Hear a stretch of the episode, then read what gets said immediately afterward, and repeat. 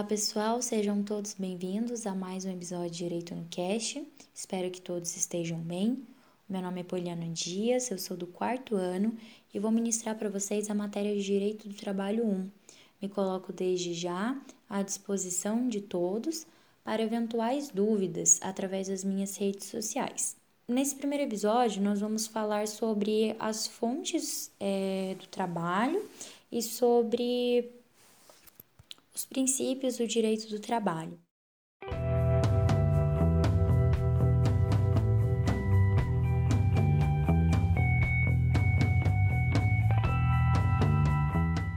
Antes da gente entrar nas fontes do trabalho propriamente dita, nós vamos ver o que são fontes do direito. A fonte, ela nada mais é do que a origem, o surgimento, de onde nasceu algo. Elas são consideradas a exteriorização do direito pela norma. E essas fontes são divididas entre fontes materiais e fontes formais. As fontes materiais, elas são geradas por um conjunto de fenômenos sociais, como as revoluções, as greves, as manifestações, e elas ensejam a formação da matéria de direito. E também elas influenciam a formação e a transformação das normas jurídicas. Já as fontes formais, elas são um meio de forma que se estabelece se uma norma é jurídica e, e ver como o direito vai tomar forma. Como assim? É, as fontes formais diretas, elas são tidas como as leis e os costumes. As indiretas são as doutrinas e as jurisprudências, explicitação, analogia e os princípios gerais do direito à equidade. Agora entrando nas fontes materiais do direito do trabalho, propriamente dito, né? Essas fontes do direito do trabalho, como já foi dito, elas são fatos políticos e econômicos, sociais, trabalhistas, né, que têm a necessidade da intervenção do Estado. Como assim? O Estado, então, ele interfere nessa relação laboral entre empregado e empregador para promover um equilíbrio entre elas, pois o empregado ele é sempre visto como a parte mais fraca dessa relação laboral. Já as fontes formais do direito do trabalho, elas vão se subdividirem em heterônomas e autônomas. As fontes formais heterônomas, elas são criadas pelo Estado, como por exemplo, uma lei, um decreto. E as fontes formais autônomas, elas são criadas pelo próprio destinatário, ou seja, ela é criada pelos próprios interlocutores sociais, sem a intervenção de um terceiro. São exemplos os acordos coletivos, as convenções coletivas, contrato individual de trabalho, mediação e conciliação, entre outros. É importante que vocês leiam o artigo 8 da CLT, pois lá consta essas especificações das fontes do direito do trabalho que eu acabei de dizer.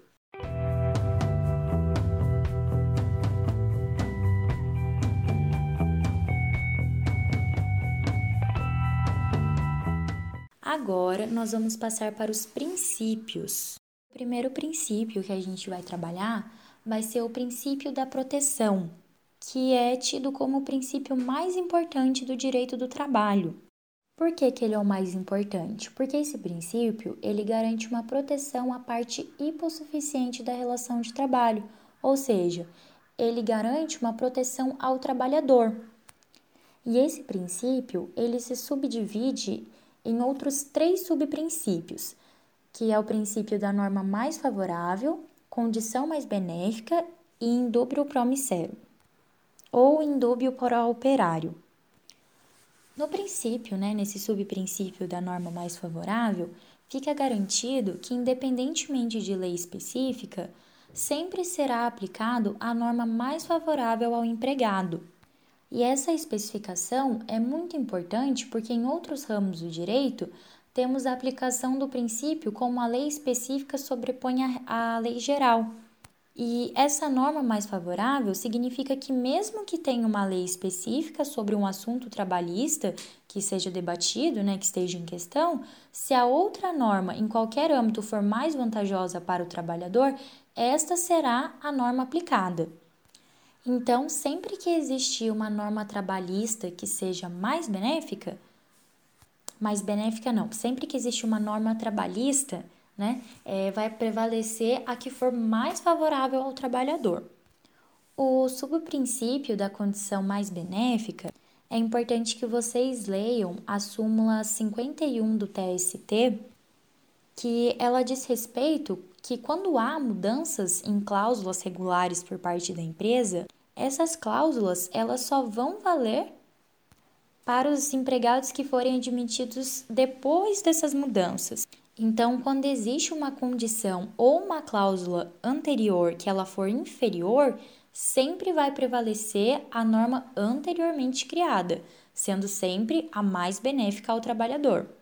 E por último, o subprincípio indúbio, indúbio para operário diz respeito que quando houver uma dúvida em relação à interpretação de uma norma ou quanto à validade de uma decisão, sempre deverá pender para o lado hipossuficiente, ou seja, do trabalhador. A norma sempre tem que ser favorável para o trabalhador. Então, encerrando esse princípio da proteção, é, o que é importante saber sobre ele? Que ele é a base da, do direito né, do trabalho, pois ele apresenta uma isonomia, uma equidade né, na forma de estabelecer um equilíbrio é, entre a relação laboral, entre o trabalhador e o empregado. Perdão, gente, não é empregado, é empregador. E importante lembrar também que esse princípio ele se subdivide entre outros três, que é o indúbio pró-operário, aplicação da norma mais favorável e, e a prevalência da condição mais benéfica. O próximo princípio que a gente vai tratar é o princípio da primazia da realidade. Quer dizer esse princípio? Esse princípio ele diz que os fatos prevalecem sobre os ajustes formais está disposto no artigo 9 da CLT e este princípio é de grande importância, pois ele coíbe a, co a coação dentro do ambiente trabalhista. Em outras palavras, quer dizer que a realidade vale mais do que aquilo que está escrito nos documentos. Então, a realidade fática ela vai prevalecer sobre a formalidade documental existente. Agora nós vamos falar sobre o princípio da continuidade. É, esse princípio da, da continuidade, ele diz que todo contrato de trabalho deve ter um prazo indeterminado, em tese, né? Então, ou seja, ele só vai cessar quando existir algum motivo expresso em lei para que isso ocorra. Então, esse princípio quer dizer que o contrato de trabalho ele deve ter a maior duração possível. Nós temos alguns casos, né, que são excepcionais, que são os contratos por prazos determinados, como no período de experiência, que não deve em nenhuma circunstância exceder 90 dias. Mas isso vai ser tratado um pouco mais para frente. Agora nós vamos tratar sobre o princípio da irrenunciabilidade de direitos. E é importante que vocês leiam a súmula 276 do TST. O que quer dizer esse princípio? Esse princípio né, diz que é vedado ao trabalhador renunciar a qualquer direito disposto em lei. Então, assim, você, um exemplo, né? É, você não pode abrir a mão do seu FGTS, por exemplo, ou das suas férias. Por quê? Porque esses são direitos que estão dispostos em lei. Agora, é, o princípio da razoabilidade, ele quer dizer que sempre deve ser aplicado o bom senso, né? Quando for ter aplicação da lei, para que não haja injustiça. Como assim? Por exemplo, quando o trabalhador ele chega 20 minutos atrasados, o chefe não vai poder aplicar uma suspensão para ele, por exemplo. Ele tem que agir de acordo com o bom senso para a aplicação disso que foi causado pelo trabalhador. Logo, esse atraso de 20 minutos não pode configurar uma, uma demissão, por exemplo. Tem que ser sempre aplicado o bom senso impondo sempre os limites aos comportamentos que foram apresentados. O princípio da garantia mínima ao trabalhador, ele diz respeito às garantias que o trabalhador deve ter. É importante que vocês leiam o artigo 114, parágrafo 2 da Constituição Federal. E é importante saber também que nesse princípio as partes elas são livres para negociar a celebração do contrato, ou seja, de acordo com a negociação entre as partes, eles vão poder negociar conforme queiram, mas sempre respeitando as garantias mínimas, as básicas e as fundamentais que o trabalhador deve possuir. Então, nunca pode extrapolar os direitos mínimos do trabalhador.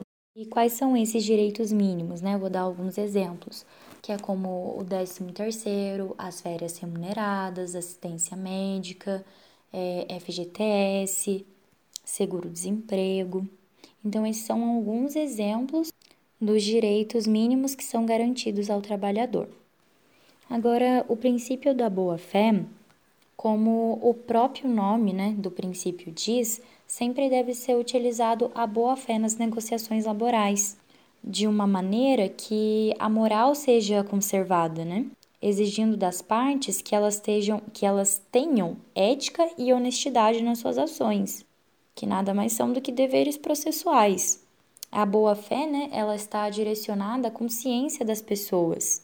É um tipo de princípio geral que está presente em todo ordenamento jurídico, ou seja, é postulado tanto a moral quanto o lado jurídico. Então, é o dever de fidelidade entre as partes e a lealdade que ambas as partes devem ter e devem ser cumpridas também.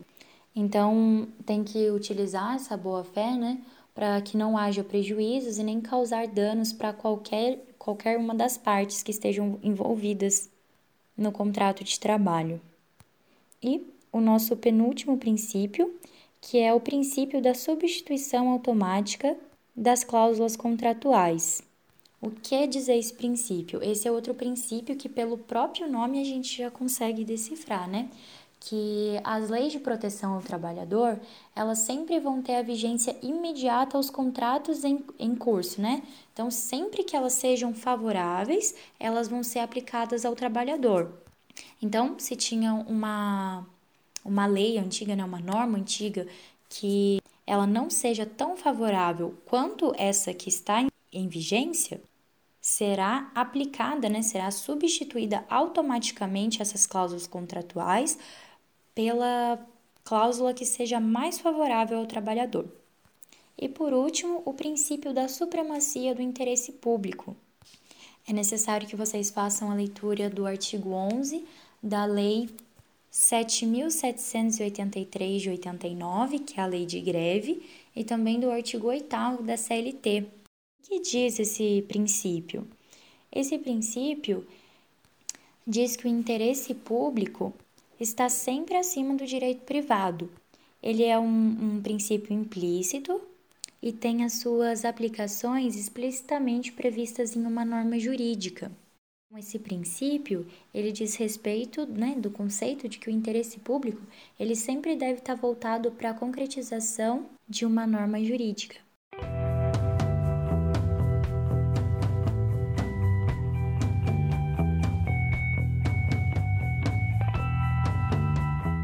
Então, pessoal, eu espero que vocês consigam compreender o que foi trabalhado hoje, né?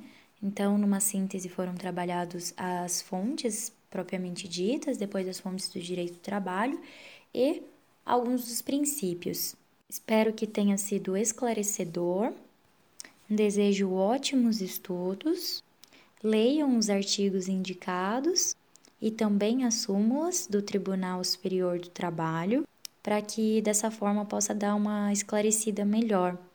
Uma dica é usar a doutrina do Amauri Mascaro, que é muito boa, e também Bezerra Leite, que são as duas doutrinas que eu estudo e que eu gosto bastante. Espero vocês no próximo episódio de Direito do Trabalho 1. E tchau, tchau. Se cuidem e fiquem com Deus.